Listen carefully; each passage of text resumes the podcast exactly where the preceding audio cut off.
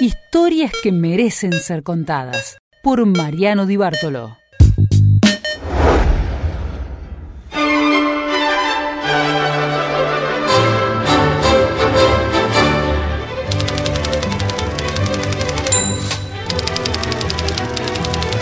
Ay, cuánta alegría nos da a nosotros poder reencontrarnos como cada semana aquí en el Club de la Madrugada, en estas historias que merecen ser contadas. Y cuando escuchamos el tipeo, cuando escuchamos ese ruido tan especial que hace la máquina de escribir cuando trabaja, imaginamos cosas, recordamos algunas otras también, y de alguna manera tratamos de generar fotografías radiales, si es que se nos permite la expresión, y con ellas ilustrarnos, instruirnos, conocer de temas que tal vez si no estuviese esa máquina de contar funcionando, quedarían en el olvido. Y les propongo que hagamos junto, juntos un poco de memoria. Este mes de julio, el que estamos atravesando en plena pandemia, es importante por varios hitos en los cuales nos vamos a detener. El primero, porque el 9 ha sido un nuevo aniversario de nuestra independencia y felices estamos.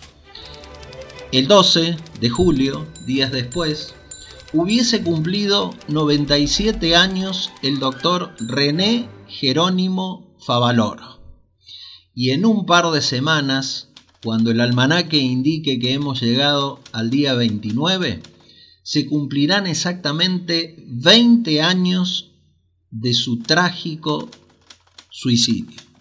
El momento en el que dijo, basta, hasta aquí llegué. Acosado por una depresión insoslayable en la fase económica, viudo, pero fundamentalmente desilusionado con los distintos estratos de la sociedad, la sociedad política, la económica, eh, desalentado en definitiva. Tomó esa trágica decisión que hasta el día de la fecha la sentimos y es una herida que aún no, no, no, no se ha cerrado para nada, ni se cerrará tampoco, ni para quienes lo admiramos, ni para su familia y fundamentalmente, creo yo, ni para sus pacientes.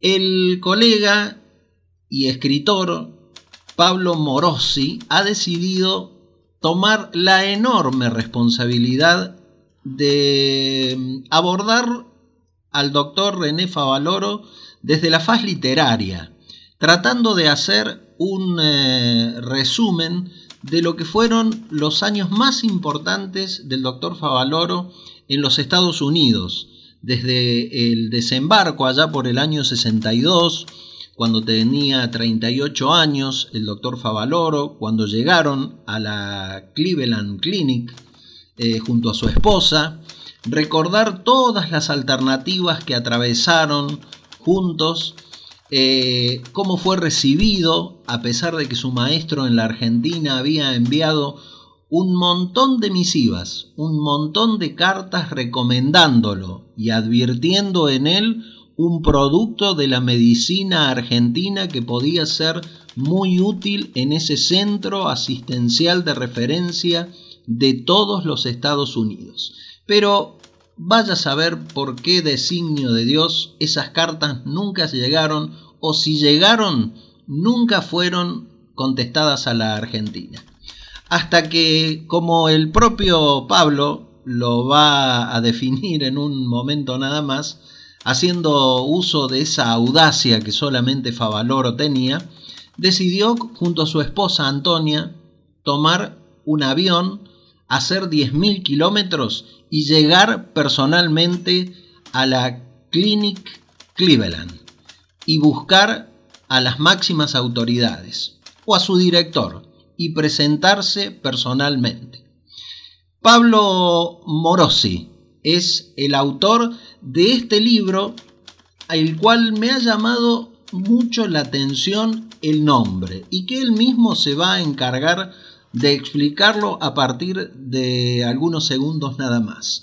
Favaloro El Gran Operador, libro que ya está a disposición de ustedes en cada una de las librerías de la República Argentina y que invitamos a que compartan con nosotros y con él el relato que a través de esta edición literaria hace Pablo Morosi para compartir de este uno de los hombres más importantes que ha tenido la historia de la República Argentina y por qué no decirlo, a partir del bypass y en la cantidad en millones de vidas salvadas, un hombre que dejó de ser argentino, aunque su pasaporte lo dijera, y pasó a ser del mundo entero.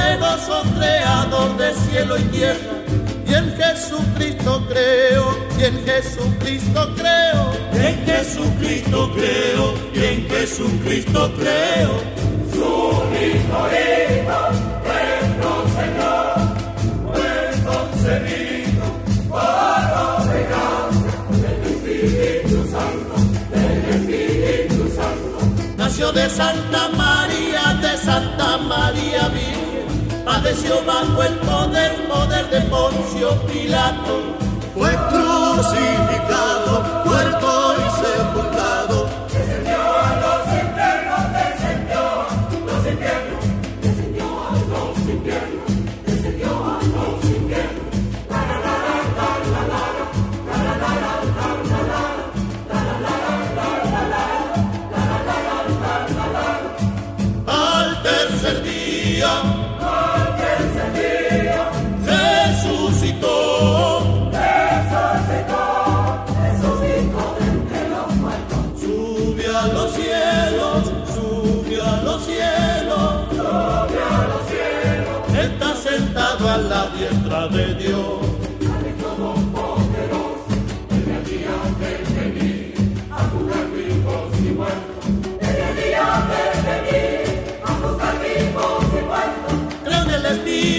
Santo, Santa Iglesia Católica.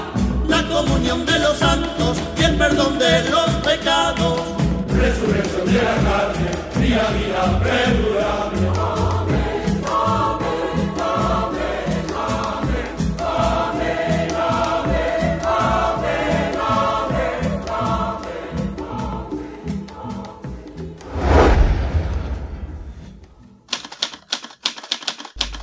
Hola Pablo, ¿cómo estás? Buen día, mucho gusto de saludarte y gracias por atender al Club de la Madrugada.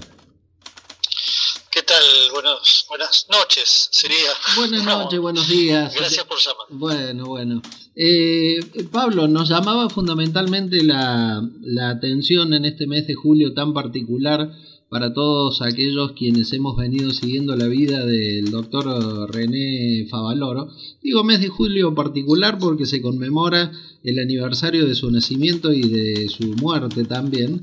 Eh, el título de este, de este libro, que ya está en circulación, vos me corregirás si es eh, inexacto lo que estoy diciendo, pero esto de el doctor René Favaloro, el gran operador porque suena, gran operador suena, no sé, a agente bursátil, a agente de, bolsa, cuestión que el doctor lejos estuvo en su vida profesional y entiendo que hasta personal lejos estuvo de, eh, ostentar esa situación, ¿no? ¿Cómo llegas a ese título? Mira, eso es, eh, es una combinación de cosas, digamos, algunas azarosas y otras un poco más meditadas, digamos, ¿no? Eh, habría que ver, estamos en radio, pero habría que ver la composición total del, producto, digamos, en donde junto a ese título se ve la imagen de Favaloro vestido con su eh, atuendo, digamos, quirúrgico. Correcto, concretamente en el quirófano. y con los instrumentos en la mano, este, mirando al, fotógrafo, que es un gran fotógrafo argentino, que es Aldo César, este, que le pidió hacer toda una serie de fotos en, eh, para retratarlo trabajando, eh, y que gentilmente nos cedió esa imagen para que fuera la tapa del libro, digamos. Es cierto que el gran operador tiene distintas lecturas eh, una primera lectura que es su significado, digamos, la única, el único sinónimo de cirujano es operador. Este, luego, Favaloro fue un gran operador, un gran cirujano. y después, digamos, hay otras lecturas que tienen que ver un poco también con el recorrido que hace el libro en relación a, a, lo que le costó a Favaloro eh, aquel regreso a la Argentina en el año 1971 en adelante, llevar a cabo su proyecto, el proyecto por el cual él volvió, que era la creación de lo que fue después la Fundación Favaloro, eh, y que lo obligó un poco a meterse en el barro del mundo de la política, porque eso era un emprendimiento que no había otra forma de sostenerlo por cómo él lo había concebido con esta idea de la medicina social y de atender a aquellas personas aun cuando no tuvieran eh, obra social, digamos, o forma de solventar ese, ese gasto.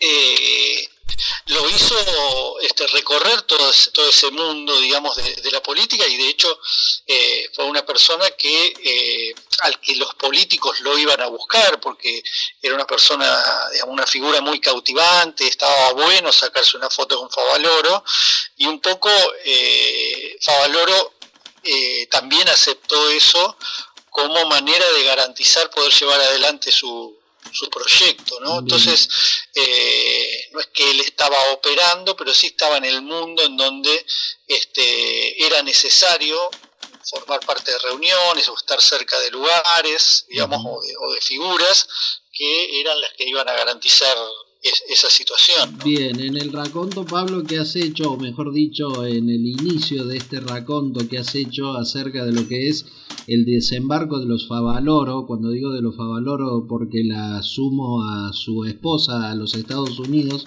es verdaderamente apasionante y bueno, me gustaría que nos cuentes eh, lo que fue esa llegada con eh, no pocas vicisitudes por su inglés un tanto pobre por, eh, por aquel entonces, ¿no?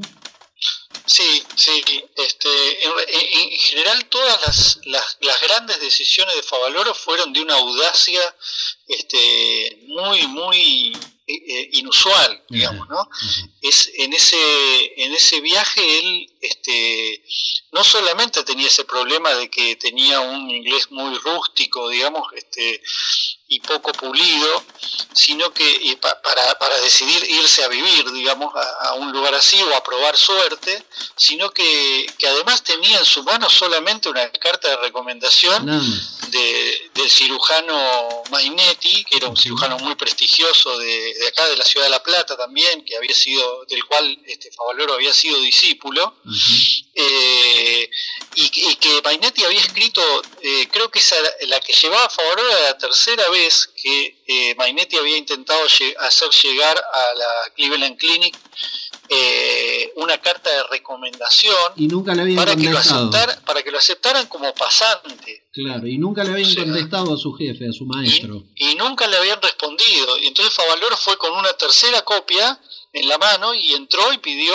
ver a, quien fuera necesario, digamos. y, bueno, así fue, se fue, fue entrando, digamos, cayó bien, eh, demostró una actitud muy firme, digamos, este, bueno, una capacidad de trabajo y de, y de entrega, digamos, que, que todos reconocemos, digamos, a, Favaloro de, meterse horas y olvidarse del reloj, digamos, y estudiar y preocuparse. Le llamó mucho la atención allá en Estados Unidos esa, esa actitud de eh, diálogo y de cercanía con los pacientes, cosa que allá era una cosa media rara, digamos. Eh, eh, el propio Favaloro en alguno de sus libros este, plantea esto de que encontró una medicina muy lejana a la persona, digamos, y muy mediada por la aparatología. Claro, claro. Eh, y bueno, eso lo hacía un distinto, ¿no? Claro, este, discúlpame, en algún momento lo, lo mencionas, Pablo, como efectivamente lo acabas de manifestar, le llama a sus colegas, a sus pares, el trato tan directo y esa clínica médica que él ejercía sobre los pacientes sin mediar ningún tipo de tecnología, tal vez una cuestión eh, distintiva que él a lo largo de su carrera la ha manifestado porque en las diversas charlas que lo he escuchado, él hace hincapié en eso, en la medicina altamente eh, humana y en la clínica médica precisamente, que él poco podría hacer si no viene bien diagnosticado el, paciente, ¿verdad? Claro, él, él, decía, él también tenía una actitud de semblanteo, él decía que había que curar primero por afuera y después por adentro. Correcto. Entonces había que sentarse a escuchar lo que el, el paciente decía, este, ayudarlo, explicarle qué era lo que se podía hacer o que no se podía hacer para que estuviera tranquilo y recién después actuar, digamos, ¿no? este, teniendo todos los, los, datos de diagnóstico posible, este, incluida esta cuestión más humana digamos, de, de, hacer sentir a la otra persona tranquila, digamos, y, confiada en lo, que, en lo que va a ser el profesional. Bien, hasta aquí parte de lo que sería el comienzo y un poquito del, del nudo de tu libro que ya está a la venta, Pablo, ¿verdad? Sí, sí, ya está a la venta con todos los obstáculos, digamos, de la, de la cuarentena, digamos, ¿no? Pero este, el libro está ya, digamos, tiene un esquema de distribución en donde este, entiendo que ya está circulando por Capital Federal y, el AMBA. Y bueno, eh, en función de que estos, estas zonas, digamos, del país este, eh, se flexibilice un poco la, la posibilidad de circulación, seguramente va a empezar a, a ir para el, para el interior. Igualmente tiene ya también sus versiones digitales. Lo estamos, lo, estamos viendo, lo estamos viendo casualmente. Te decía, inicio y un poquito del nudo de, del libro.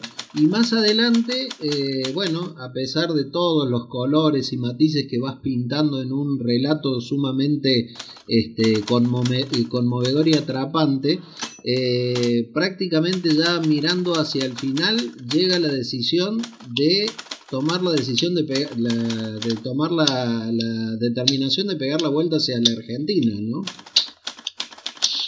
Exacto, en el año 71 él, él ya venía manifestando su, incluso antes de eh, hacer, llevar adelante el primer procedimiento de bypass, él ya venía manifestando su, sus ganas de volverse a la Argentina, digamos. Eh, Pavaloro era una persona que tenía, eh, que, digamos, que iba mucho más allá de lo que era su, lo que puede haber sido su capacidad o brillantez, digamos, en el terreno médico. Una persona que tenía una mirada de trascendencia, tenía proyectos, tenía lecturas bastante eh, agudas, digamos, de, los problemas del país, le interesaba el país, se preocupaba por lo que pasaba en su país. Eh, y siempre quiso, quiso volverse, digamos, ¿no?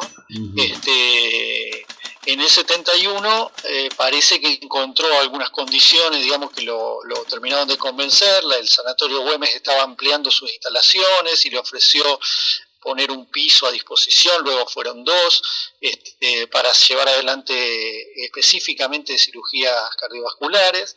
Este, Favaloro veía que los sistemas de salud, no solamente en la Argentina, sino de toda América Latina y de los países en desarrollo, había un gran problema de la mayoría de la población de acceder a lo que es la medicina compleja. Eh, entonces había, no era que solamente Favaloro venía acá con la idea de crear su propia clínica, eh, él tenía una idea de poder aportar también a cambios en el sistema de salud. Y bueno, efectivamente ese, ese sistema de salud tan establecido que había en la Argentina, este, tan burocratizado y con altas dosis de, corrupción, este, le generó, digamos, este, muchos intereses contrarios y muchas dificultades para, tratar de, convencernos de que ese era un buen camino.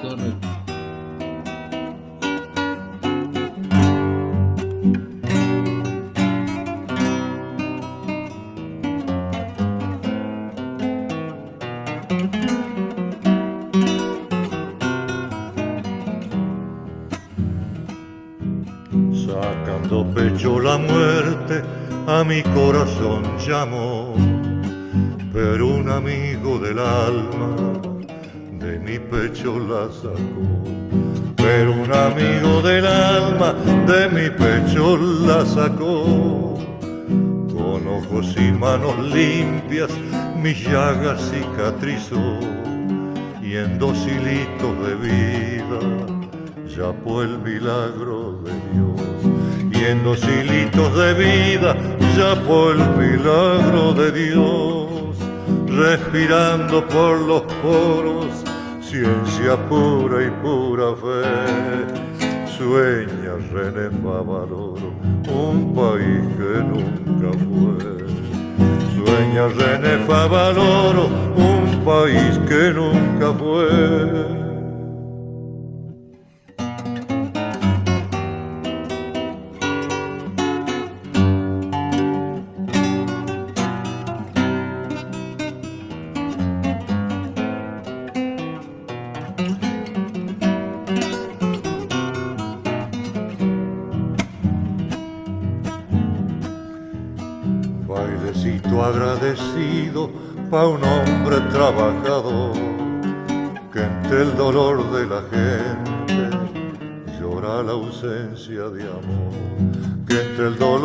La gente llora la ausencia de amor.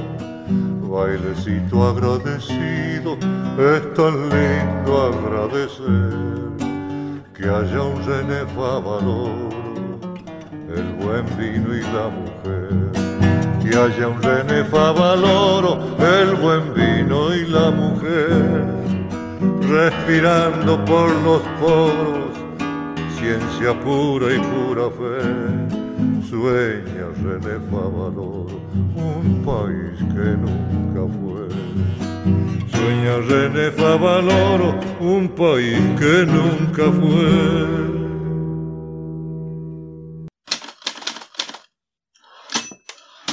me retrotraigo un poco a una anécdota sabrosísima que me gustaría que compartamos con la audiencia acerca de, bueno, cuando llega a la Clinic Cleveland, eh, cuando se entrevista con el doctor que lo estaba esperando y cuando va a hacer el trámite para quedar como médico oyente, que era lo único que podía aspirar a ese momento al no tener la validación de su título.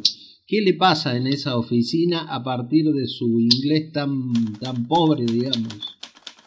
Claro, el, director, digamos, de la parte educativa, que, que, que lo recibe, le tiene que llenar un formulario, le hace una serie de preguntas y se da cuenta, digamos, que él no habla casi nada de inglés, que habla mal inglés, y se molesta con esa situación y le empieza a hablar mal de la Argentina, le empieza a decir que la Argentina es un país de indios y que sé yo, un país salvaje.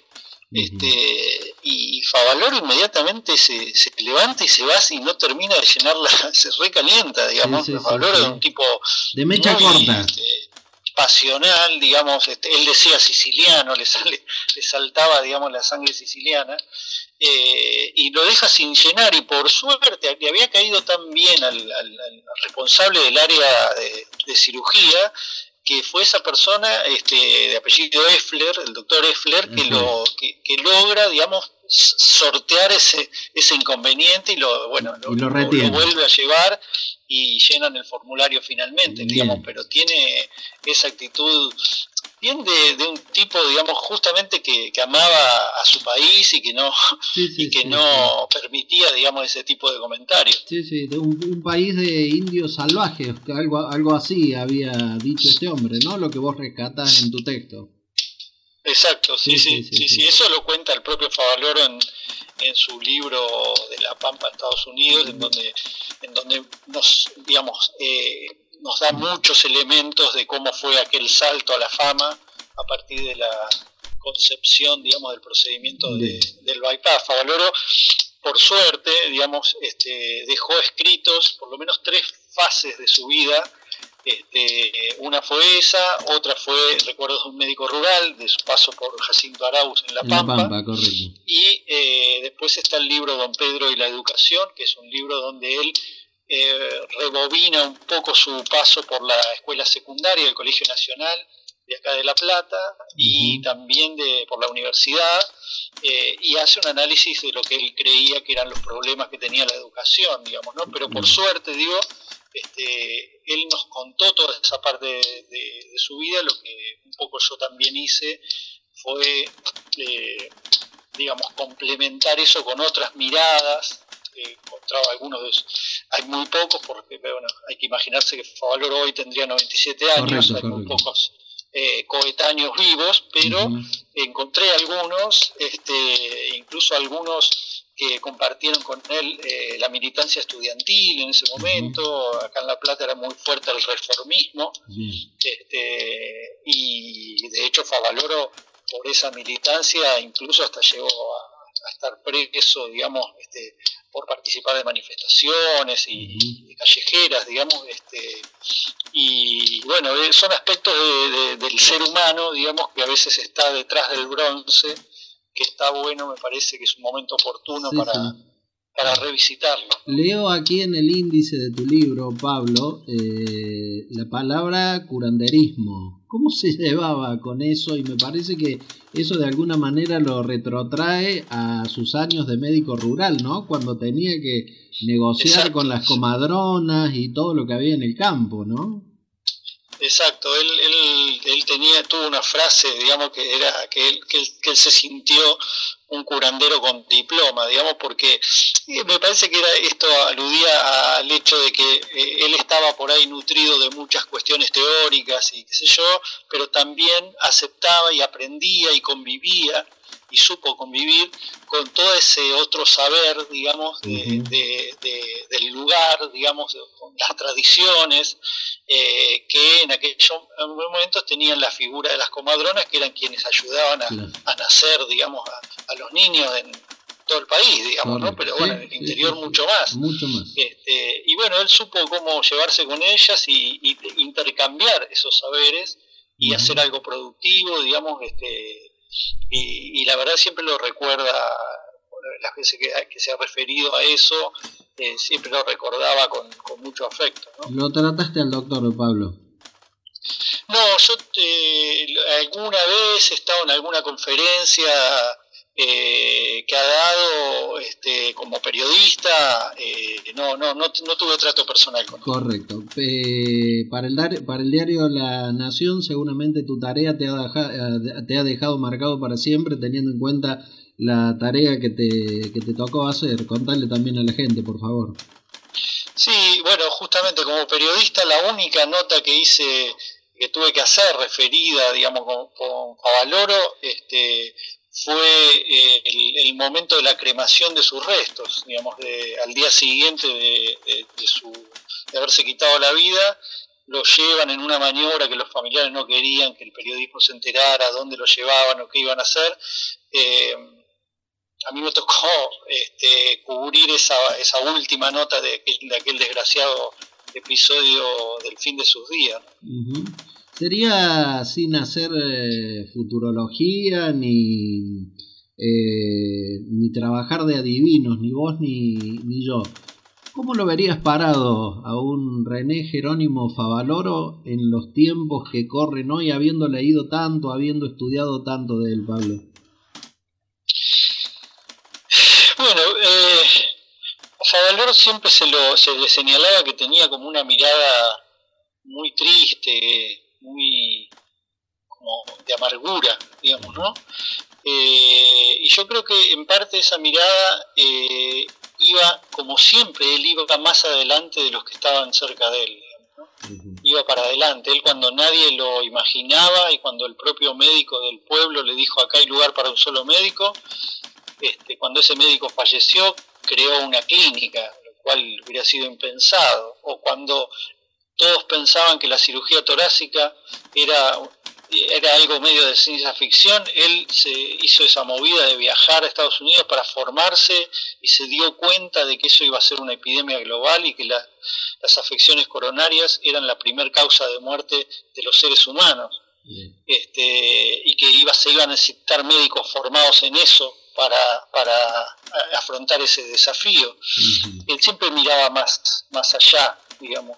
Eh, yo creo que ya veía él lo que estaba pasando en el país, lo que estaba pasando en el mundo, hablaba en algunas de sus... Eh, eh, sus intervenciones, que incluso usaba intervenciones eh, del mundo médico, digamos, de, congresos y de, específicos de medicina para hablar de ecología, para hablar de educación, de historia, para hablar de otras cosas que, le, que lo preocupaban, ¿no? Yo creo que él, él eh, veía esto que, que, se que se venía y lo veía con bastante pesimismo eh, y yo me lo imagino eso, muy parado en un lugar de mucha cuestionamiento y, y, bueno, también de mucha pelea porque él era un tipo que no se callaba, digamos, ¿no? Este, y eso le trajo bastantes problemas también. Correcto. Acabas de hacer el, cierre, estimado Pablo, agradecido enormemente porque hayas atendido a Radio Universidad de Córdoba, a este club de la, de la madrugada. Eh, esperamos ver eh, tu edición pronto en las librerías de Córdoba cuando todo esto se apacigüe, amaine y por cierto invitar a toda nuestra gente que eh, sume un libro más a la biblioteca, nada más y nada menos que referido al, doctor René Favaloro, porque va a aprender eh, su periplo hacia los Estados Unidos, pero fundamentalmente esta lección que has resumido muy bien charlando con, nosotros de este verdadero personaje que, que no va a morir nunca, ¿verdad? Yo te agradezco a vos el, llamado y el interés. Creo que es un momento, este, como siempre se aprovechan los números redondos, digamos, de estos 20 años que se van a cumplir el próximo 29 de julio de su muerte. Eh, es un momento para, para volver a pensar sobre esa figura. Eh, y para pensar en, esta sociedad y cómo eh, en este caso hemos perdido una mente brillante que podría estar haciendo sus aportes este, a una sociedad mejor y, realmente creo que es algo que su muerte o su, su, decisión este, nos, nos, debe, nos debe interpelar como sociedad y pensar que así como tuvimos la virtud como sociedad de formar a un tipo con esa capacidad, también fuimos capaces de eh, no ayudarlo o no entenderlo este, para que eh, siga contribuyendo a, nuestro país. Claro, y vos sabés que esta radio depende de la Universidad Nacional de Córdoba, o sea que eso que acabas de decir, que una universidad pública haya formado a un tipo como René Favaloro no es un, un dato menor. Te envío un abrazo y te agradezco nuevamente enormemente que nos hayas atendido, estimado Pablo. Hasta luego. Muchas gracias.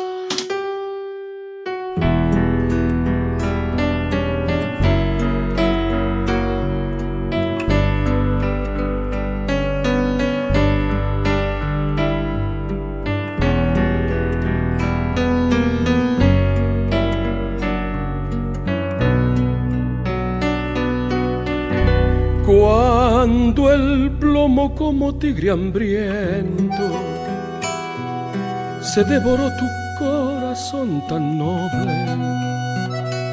Sentimos que la muerte nos robaba.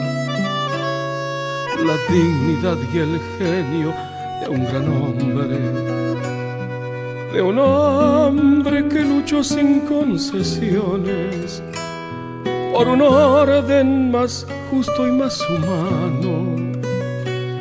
Un Quijote sin peto ni armamentos para enfrentar un mundo desquiciado.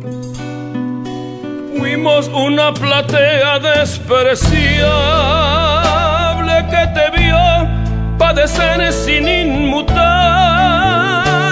testigos de las mil humillaciones que soportó tu corazón gigante. No supimos ponernos de tu lado de la heroica misión de acompañarte. Te dejamos desnudo y solitario a merced de insensibles y farsantes.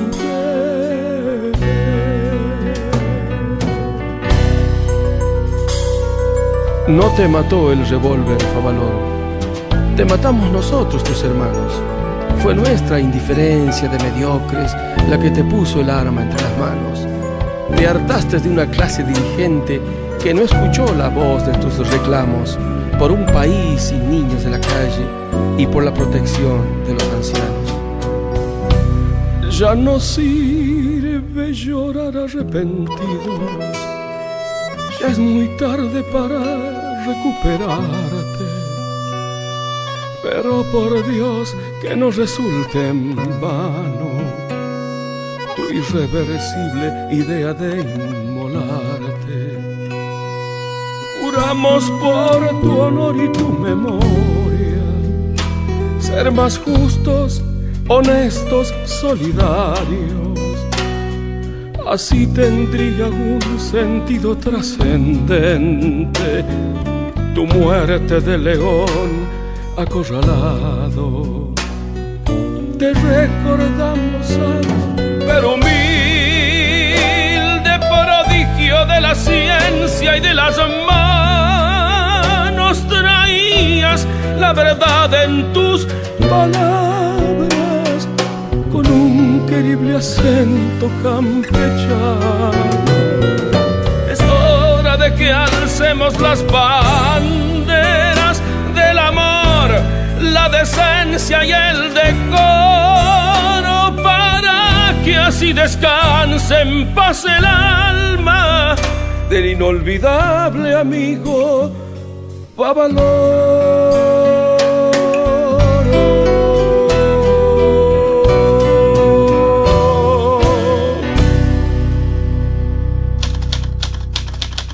Y están en nuestro país quien la quieren, quienes la quieren más o menos, quienes no la quieren.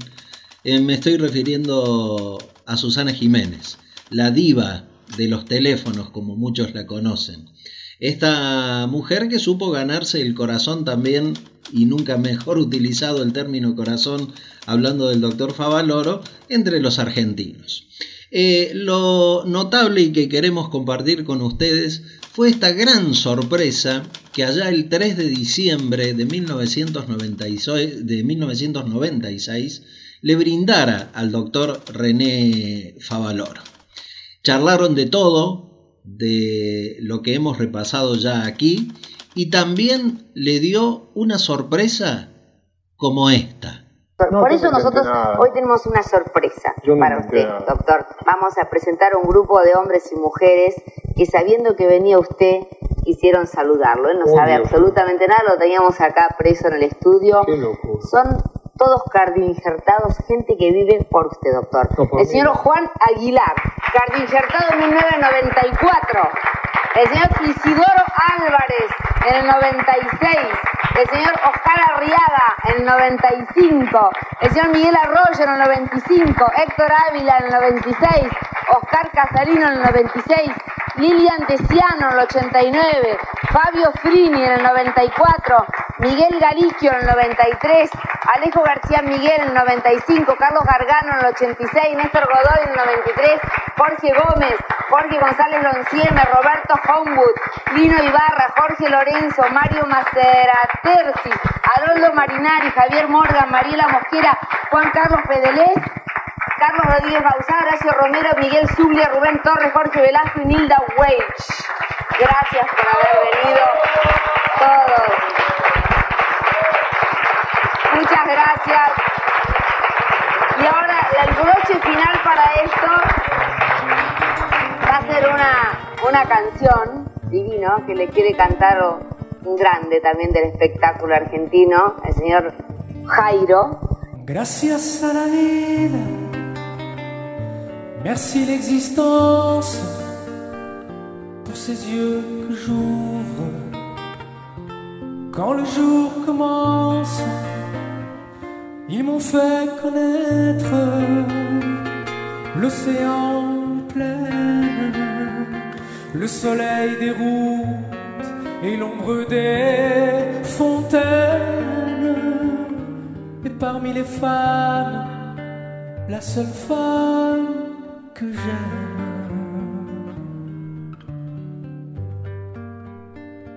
Gracias a la vida que me ha dado tanto, me ha dado la marcha de mis pies cansados, con ellos anduve ciudades y charcos, playas y desiertos, montañas y llanos, y la casa tuya, tu calle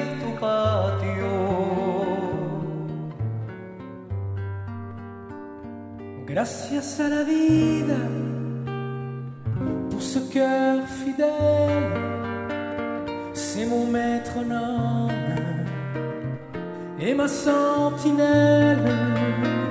Je l'entends qui vibre dans sa cage d'or quand je goûte aux fruits de la pensée humaine, avec la femme.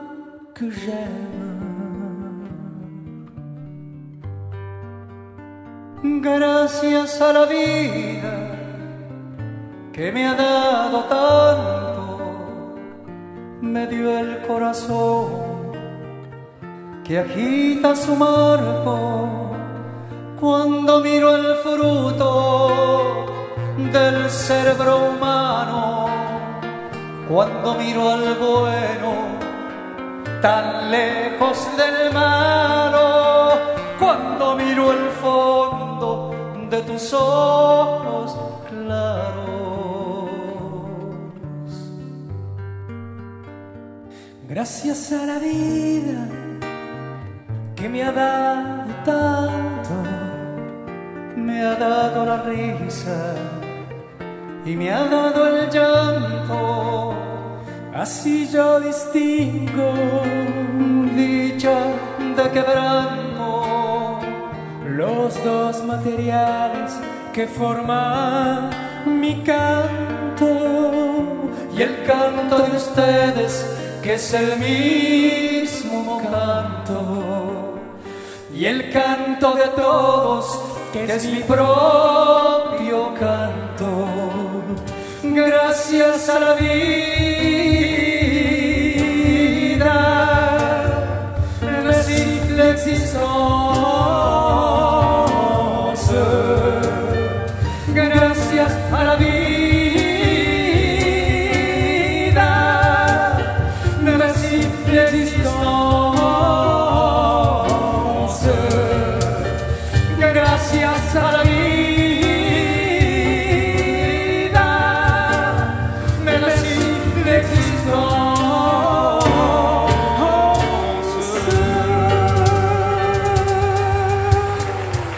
yo le agradezco en el alma. Y toda esa gente que está ahí representa muchos años de trabajo. muchos años.